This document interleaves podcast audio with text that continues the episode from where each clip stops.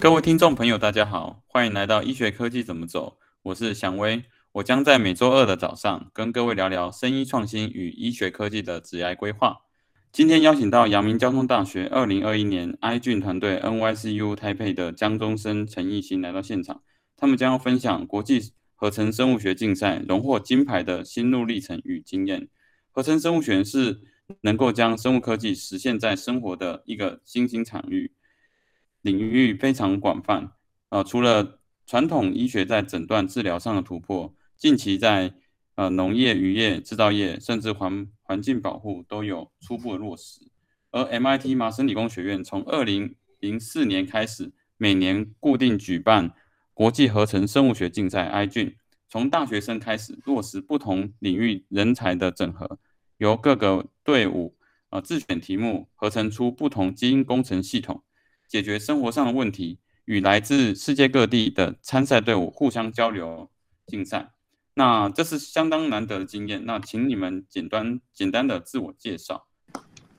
好，嗨，我是阳明交通大学 NYCU 台配 i d r e 团队的江中生，在团队里主要负责数学模型建立、硬体制作以及一些分子生物学上实验的制操作。很高兴能受邀与这次的参参访。嗨，我是阳明交通大学 iGEM 的陈艺兴。那我主要在这 project 里面负责一些呃 web lab 的，就是实验的设计，还有一些数学模型的建立，也参与部分 wiki 网页的建制。对，嗯，蛮有趣的。哎，那你们可以分享一下你们对于呃合成生物学的看法？他为什么要办这一个竞赛？他的精神到底是什么呢？嗯，我觉得 iGen 这个比赛，它有点像是把机械的概念带入生物这样的一个领域，然后去达到你想要就是解决生活的一部分的问题。比如说，呃，像他们会有提供一个资料库，它是一个基因组的资料库，那它会标示每一段基因它有什么样个别的功能，比如说 primer 有不同强度的 primer，那可能有一些启动的机制，它也会，比如说用光启动、用磁场启动的一些，就是外界刺激，可以跟外界交换讯息的方法。那它们都像是呃每一台机器里面的一一个小螺丝。那我们的呃目标就是把各个部分，然后用不同的螺丝拼在一起，变成一台有功能的机器，去解决我们生活上面的问题。嗯，听起来蛮有趣的，也就是。呃，把工程的理念带到基因应用上面，变变成说，我们用仪器的一个每个组成，然后变成呃可以运用的一个方向，那基因就不会只是做研究探索，而它能够真实应用到生活上。我想这这是相当具有创新性、创新性的一个整套系统。好，那诶，蛮另外蛮有呃蛮有兴趣的一个点是。你们这一次代表台湾啊，就是出国竞赛，你们有没有什么心路历程可以来做分享？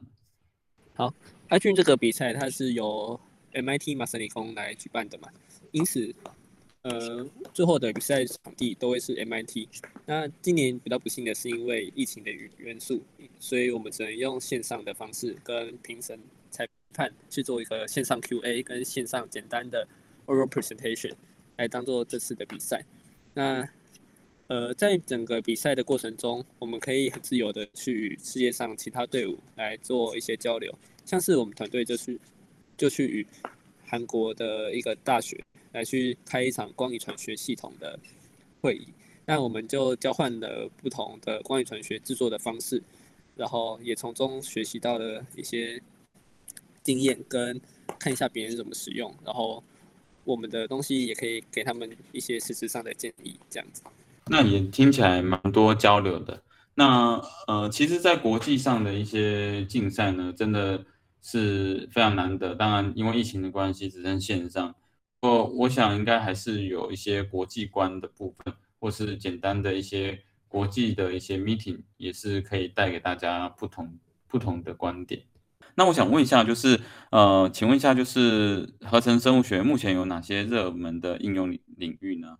目前从 i g 团队的呃选择的题目上面，合成生物学上比较热门的题目是治疗，然后现在的呃，主办方主办方反而是更喜欢是环境类或能源上面的议题。嗯嗯嗯，OK，那这些议题应该都蛮有兴趣吧？哈，就是在这一个过程中，哎，呃，好，就举例二零二一年的一些队伍来说，有看到蛮多队伍是呃，就是会去解决当地的一些问题，像是呃中国大陆有一队，他们就是用呃合成生物学的方法去合成呃人工也是半人工的牛皮。皮革这样，然后他们是用蜘蛛丝，还有一些细菌的呃细胞细胞壁这样去合成，然后可以去避免一些用 PVC 合成呃呃牛皮，就是人工皮的一些污染，这样还蛮生活化的。嗯，对。哇，听起来蛮有趣的，还有用牛皮这这个呃，算是一些大家想意想不到的一个材料来运用这样子。那当初为什么会想要选这样的题目？你们大概是怎样的一个内容呢？我们主要要解决的事情是叫做深层动脉血栓这样的一个很常见的疾病。那这样的疾病它是属于慢性病的一环，平常照护的方法其实只能从呃外观，比如说你看到你的下肢有没有肿胀，去辨别说你现在呃有没有去发生深层静脉血栓这个问题。那我们想要以更呃明确或者是精准的诉求去达到预防医学的这个概念，所以在我们的题目里面，我有我们有设计了一个硬题，可以去用口水就能侦测到你今天呃深层静脉血栓的状况。那用这样的一个呃侦测方法去运用一个我们设计的平台平台去达到预防的。投药也不是说投药，就是一种保养，这样。嗯，对，嗯嗯嗯。好，那这么多的呃广泛应用的领域呢？那你们呃是选择怎样的题目？那为什么选择？然后大致内容是什么呢？呃，我们选择呃琢磨点是在于深层静脉血栓这样的一个比较慢性的疾病。那它目前。去判断有没有发生深层静脉血栓的方法，其实只能从外观去辨别。那我们的设计是从呃每天早上可以用你的一口口水就能去看说你现在静脉血栓发生的状况如何。那从这个点去出发，我们。测量到深层静脉血栓的这个数据可以回传到我们的手机 APP 里面。那利用手机 APP，我们可以发送一个讯号给呃已经事先吃进去在呃小肠里面存的一个合成生物学做出来的细菌。那这只菌收到这样的讯号，它会启动生产一个叫 nattokinase，就是纳豆激酶。那这样的一个纳豆激酶，它可以达到溶解血栓的效果。所以从头到尾这样一整个题目，一个 platform 包装起来，可以就是去达到呃预防医学这样的一个概念。嗯，听起来蛮有趣的。你们还结合数位医疗啊，从。呃，这个 signal 传到手机，然后，然后再告诉这个，呃，呃，就是，呃，就是那那那一个菌，好，那我想问一下，你怎么从，就是你怎么用口水，哦，就是已经检测到说让手机收到，那你怎么让手机让，呃，你怎么运用手机让这个菌收到这个 signal？那这个 signal 到底是什么样的 signal？我们手机是可以控制我们的感测器，上面还有放一个是模拟释放红外光。那我们是用呃红色的 LED 灯泡来模拟红外光的释放。那我们的手机可以按一个键，就让这个 LED 灯泡亮起来。那就是模拟说未来如果应用到像是一个腰带，可能上面有个红外光的发射器。那这个红外光发射器会去激发体内的。这个合成生物学做出来的细菌，透过一个叫做光遗传系统，只要受到红外光的刺激，它就会去触发下游的基因表现。那基这个基因表现就会导致 nanokinase 的形成。哦，所以你你们是呃把这个 signal 呃从用光学原理的方式，然后类似像腰带的形式去照特定部位，比如说你刚刚说腰带的这个地方，或者是呃主要有可能发生血栓的地方，然后借由这个菌这菌种收到这个 signal 的时候，就会呃去做血栓溶解。那平常是没有 work，的那这样是蛮有趣的哦，等于是结合了一个机电整合，还有整个基因的呃启动机制。那你刚刚说的光遗传学，这也是近期还蛮。呃，蛮重要的一个基因的一个呃趋势啊。那我想问一下，就是你们在实质上实验到了什么样程度呢？真的有做到手机系呃手机的这个红外光去照的这一个呃这个菌种之后，它真的有发出的发出这个所谓的纳豆激素这一这一块吗？目前可以验证的是，手机确实可以来调控我们的红外光。红外光的释放。那第二个是光遗传学系统。那光遗传学系统，我们是用光谱学、光谱学上面的光谱仪器去照射，呃，有被植入光遗传系统的大肠杆菌，然后去看它有没有基因表现。那也已经证实这样子会导致下游基因的，呃，下游基因被促进表现这样子。嗯，蛮有趣，蛮有趣。OK。不过有个问题哈，就是因为呃，你可能在治疗血栓，你可能只能在某个部分，某就是某个部位，那你怎么确定你是要绑在腰带呢，还是绑在腿上？而且还有另外一个点是，光会不会透不进到那一个血管里面的问题？哦，制作成腰带的原因是因为我们这样的一个菌，它最终要被释放的地方是小肠，那因为。就是小肠，我们利用就是在腰部的这个地方去释放去释放红外光，是就是距离最直接的方法，所以才会设计成腰带的形式。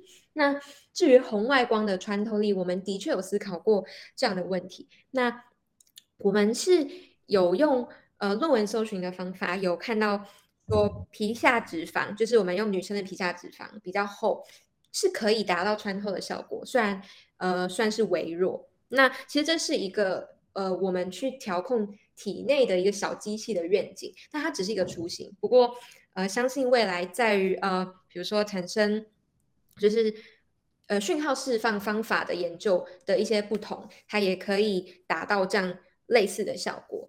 比如说有一些可以利用呃磁场去调控的菌，或者是利用呃声波之类的一些启动的方法。都是值得研究的方向，对，嗯嗯，了解。所以你们现在是初步用呃光学的方式来启动这个菌，那其实未来还有一些一些呃物理学的方法哈，像像是说声波比较不会因为深度的呃，就是你体表以下，呃，你可能会有一些器官然后阻挡光学，可是如果是声波或者是刚刚说的那个磁的部分是比较不会受影响，哦，那我想这也是一个未来可能可以运用的一些技术。那光学这一块其实，嗯，它确实有些穿透的问题，但是红外光确实已经是在体表组织穿透力是最好的其中一个光了。哦，那我想这也这也是从这样的 idea 初步一个构想，未来还有很多优化空间。那一开始你们在选择这个题目的时候，用到刚刚说一些深层血栓，你们有跟医生做一些访谈合作吗？还是说跟呃教授，还是你们在生活日日常生活中呢想到这个题目呢？有，然后目前在保健食品上面有一个称为叫做纳豆激酶的酵素，这个纳豆激酶就是现在保健食品中拿来预防血栓的。那我们有。访问相关的专家以及医生他们的经验，他们建议我们可以以预防医学来当做出发点，因此我们就想要用大肠杆菌来制作纳豆激酶，并且制造一个平台，把从诊断到治疗整合在一起。那诊断就是刚刚易兴有提到的，可以用口水来监测的平台，那又可以发送一个讯号到体内，让纳豆激酶被制造出来。就是我们团队比较有亮点、比较有亮点的地方。嗯，相当有趣哈。因为现在目前大部分都是诊断、纯诊断为主。那现在你从诊断到治疗整套的一个模型哦，或者是这样产品，我想这个会是将相当有亮点的过程。OK，还蛮有趣的。那想问一下，你们团队如何整合不同背景，发挥各项专长呢？因为你从诊断到治疗，势必是要有很多的呃人啊，或者是呃懂这些 know how 的人，那还有一些不同技术的一个整合。好，那你们是怎么去做这样的整合呢？嗯，其实我们团员的背景有来自于医学系、生科系，也有呃交大校区那边朋友、自工系的同学。那其实呃，针对于呃我们这整个实验的设计，其实是大家一起去发想的。但是在医学系那边的同学，就可能会有比较多临床的一些经历，那他们可以提供给我们在实物上面设计上面呃。的应用的一些想法，那在资工系那边的同学会协助我们架设这整套系统，它呃需要的一些预测模型，这样，所以呃我们的领域整合有一部分来自于呃呃我们自自己学科的背景，那也有透过一些经验的访谈啊，就是跟一些专家的联系，还有就是软硬体的设计。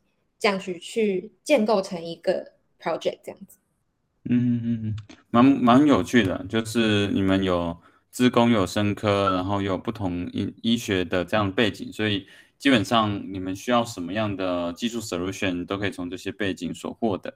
那还有一些专家的一个访谈，我想这个跨域整合这一个呃方面也让呃这一个题目有创新性，还有竞争性哈。那但是有一个很重要的部分，在 IGN 评分项目，呃，大部分都希望把这样子的一个 idea 带到实际生活上。那你们是怎么做到这个呃 human practice 跟 integrated human practice？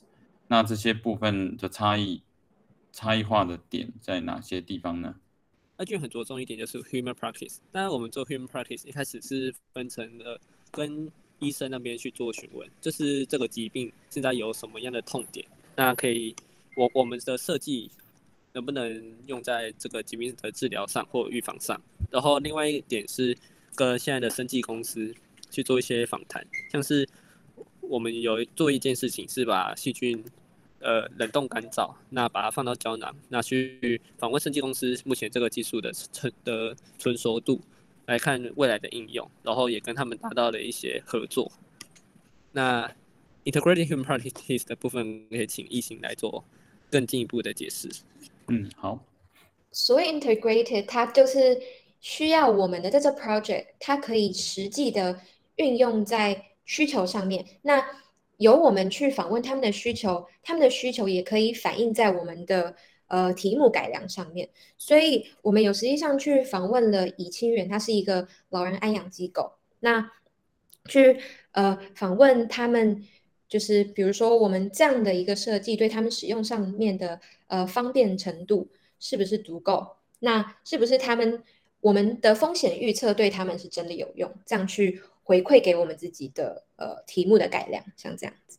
那在做这些过程中啊，你们觉得遇到什么样的问题呢？因为毕竟你要把这些原本实验室的东西带到这个生活上，那会不会觉得说，哦，这个我们在做的时候跟我们想象中的哎不一样？那大家在回馈上会不会觉得使用上面应该要做一些改良？那在这个情况下，你们有怎样的一一些互相激荡的过程呢？嗯，其实 i 俊它蛮。鼓励 integrated human practice 可以影响的是实验的设计，但是我们遇到比较大的问题是在实验设计时，这个 I IHP integrated human practice 的介入，其实在我们团队是比较晚期的。那未来可以在思考的是要怎么把 HP IHP 跟实验设计是环环相扣的，这点会会是未来要努力的方向。嗯。那我细问一个问题，就是，呃，你们所使用的是用问卷的方式，还是直接用模拟的一个形式，让大家感受一下这个使用流程是否是否是可 work 的？我们是用问卷的形式，然后，呃，整套的使用，嗯，使用模型的流程是我们还没有做到这块的，呃，调查，但是。呃，我我相信我们在问卷上面以一些让民众比较能接受的名词去做解释，这样子民众是大部分都还蛮能理解我们的产品，然后也给予我们一些使用上的意的意见跟回馈。嗯，了解。哎，那我想要问一个比较更 detail，就是有没有可以举一个例子，比如说民众他的回馈是什么？因为我们回馈，我们回归到你的题目，然后你的题目是跟这样子的呃血血栓有关的哈。那这个部分的话，呃，你们跟使用者的回馈这一块，他们怎么看呢？哦，因为我们是希望将一个呃做过基因改良的一只菌放到我们的肠道里面去做呃 natural kinase 的释放，所以大部分民众对于这一点就有疑虑了，就是把一只来路不明的菌放到肚子里面，那它会不会有生物安全的问题？所以。针对这样的一个问题，我们有去设计一套解决方案，就是当这只菌它嗯释放到环境里面，它是会有一个启动自杀的机制，所以这个在呃 I 菌比赛里面是一个蛮重要的点，它叫 bio safety。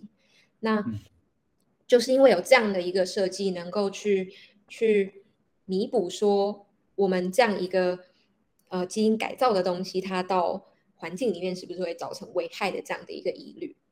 嗯，蛮有趣的，蛮有趣的。对啊，确实，在一般民众听听到说，哎，一个菌，那到底是什么样的一个菌？当我们常喝优酪乳的时候，会以为，哎，认为是那个益生菌那那类的。对，那当然，如果是害怕这个菌会不会有些影响，那确实有一些呃自杀机制。不过，像这种自杀机制，在什么情况会引发自自杀？这个这个部分，哎，我们的。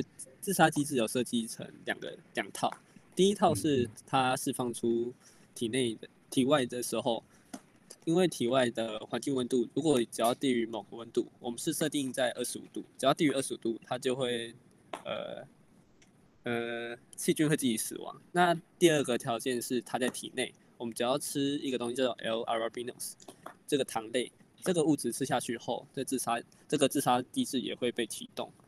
有两套方式可以来解决。哦，那是蛮完整的，就整套模式，然后在这个启动上，也在这个应该算是常常运用的一些实验都可以看到一些验证。对，那虽然等于是你们在有安全性这一块也有考虑到，所以我想这也是一个蛮完整的题目。OK，好，那我们再拉回整一个 i 俊的这个呃看法哈。那关于就是做 I 菌哦，比如说像企业采访的时候，那你有没有看到一些呃，在台湾合成生物学发展的状况？那是不是有需要做突破或者是跨域合作的一些方向呢？目前在合成生物学上，毕竟在做这个这块研发的还是在学术界居多。那我想，它要怎么落实到产业界，这会是目前最大的问题。那落实到产业界，那第一个最重要的就是产业上面有哪一些问题是值得被合成生物学来做开发的。那当然，除了生物医学上面，还有刚刚所说的环境议题，也是一个产业界蛮需要被解决的一项议题。那跨界合作上面，我觉得这也是爱俊鼓励大家要做 HP 与一些企业端来做面对面的。沟通看一下事业端需求是什么。那台湾也有一些比较成功的案例，像是呃较大的团队，他们也有透过 IGM 就成立了一间公司，然后是做比较偏农业方面的。那这就会是 iGIM 一个还蛮好的典范。嗯，蛮有趣的。我觉得其实，在产业合作上面，IGM 也算是从一个创新竞赛，然后到真正商品化的过程。那也有听到在交大，呃，也有这样的经验，真的成功成为一家公司。那那对于你们 i g 比赛后，那这些有有是否有后续呢？就是呃这样的创新 idea 从检测到治疗，其实它算是一个蛮完整的一个 solution。那做了这么久的一些研究，那是否有一些呃发表呢？专利申请呢？或者是说未来可能成为一家新创公司呢？咦，学长，我打岔一下。哎，是，就是关于前一题，我知道台湾，呃，它有一间一间叫全银生技的公司，它其实是专门在做合成生物学的。那现在台湾大部分做合成生物学的公司都是以去合成天然物为主，像全银生技，它很有名的就是去合成虾红素，然后用虾红素去利用生物用合成生物学的方法去大量生产，那可以做成各种产品，比如说呃，就像他们有做成口红吧，我记得，嗯嗯嗯，对他们就是主要运用这样一个合成生物学的平台去做天然物的量产。嗯，了解。其实我不知道大疆生意算不算呢？就是他们好像也有类似，就是好像怎么用香蕉皮啊什么的，然后再做一些不同的转用啊。对，那呃呃，你刚刚提到的那个虾红素，这个我其实之前在飞题竞赛有看过，他们把它做成保健食品来来销售。对，所以其实应该也蛮多这种合成生物学，然后做保健，我看到比较多是保健食品啊。就是比较不会涉及到太多这种临床试验，不然的话成本其其实是会太高。对，那我觉得你刚刚举的例子还不错。对，然后我有注意到美国好像有两间公司，主要都是在做呃环境方面的，就他们会去用他们制造的那种菌去分解大气中的一些有害的气体。然后很详细我没有看，不过很多就是现在美国那边的趋势是做环境方面。哦，环境环境工程对环境工程这一块比较不会涉及人体这一块，比较能够快速应用嘛。那环境工程我常看到的是，呃，比如说资源回收，你刚刚说大气这一块嘛，啊，我想我看到的是他们类似可以去侵蚀一些垃圾的菌，那它也是一种呃环境保护。那原本什么塑胶是不能不能被侵蚀，那它去呃去改造菌种，然后去。让它可以去把塑胶消化掉。关于就是合成生物学在台湾跟美国都有一些产业落地的一些发展，那也蛮期待说有些创新 idea 可以商品化。那像你们团队在比赛结束之后，那做了不少时间的研究，那是不是有发表论文、专利或者是商品化的想法呢？呃，我们目前团队有的实验数据还不够去成立一个论文或者是申请专利。但是我们有制造一个网页，上面放了我们的实验设计与我们的想法。那我想我们的很多基因的系统，呃，不仅可以运用在我们的题目上面，还能去解决更多的问题。那我想这都是蛮有趣的应用。嗯，那我想其实后续如果有兴趣的人是可以研究这样的一个议题。然后你刚刚有提到说，呃，有一个 open 的网站，那我想也是。可以有些接续。那其实论文发表，呃，主要在方法学的比较有些创新性，然后在效益上面，呃，有一个明确的一个一个成果。那我想这种以实验设计来看的话，会分成临床实验跟呃前面动物实验或者是甚至是化学实验。那我想在呃一些实验 data 的 supporting 的话，有些人有兴趣可以接续下去，都有机会发表论文。那甚至专利，我自己有申请的经验是，有一个 idea 具有创新性、进步性或产业利用性，其实就可以申请专利，不一定要把论文真的完成。当然，如果是申请专利，它是需要一些资金 support。那如果啊大家愿意把这个专利把它布局起来的话，然后啊自己有些经费的话，其实是可以考虑申请专利的。对，就给各位有一些呃。一些方向，那其实还是蛮期待这些 idea 呢，有机会成为一些可以被看到或者是发表的一些可能性。那大家如果有兴趣，其实可以从他的网站啊来看看。啊，最后呢，想要给大各位想要踏入合成生物学领域的人一些实质建议。那不管是学生或者是跨领域的青年，或者是读书，或者是探索整合都可以。那有没有什么样的一些想法想要给各位呢？我觉得做合成生物学最重要的是跨领域的学习，因为合成生物学它所需要运用到的不仅是呃基础生物学上面的知识，它也会需要很多的行销啊，或者是电机啊、资工啊、系统生物学上面的一些。呃，背景知识，我们都是来自不同样科系的背景的学生。那如何在一个团队里面去做整合，就会需要大家都有不同领域上面的一些摸索。那要勇于去自己学习很多不一样的事物，就会在很生物学上面的呃嗯上面的路会走得比较远一些。对，我觉得合成生物学它算是一个还算新的领域，那其实它更需要是跨域整合。那生科这一块，其实在应用面或者是在这种呃创新面，其实合成生物学应该也是一个很好切入一个方向。对，那就谢谢各位的一些建议跟介绍。那今天我们的 p o c k e t 就到这边，下周见，谢谢。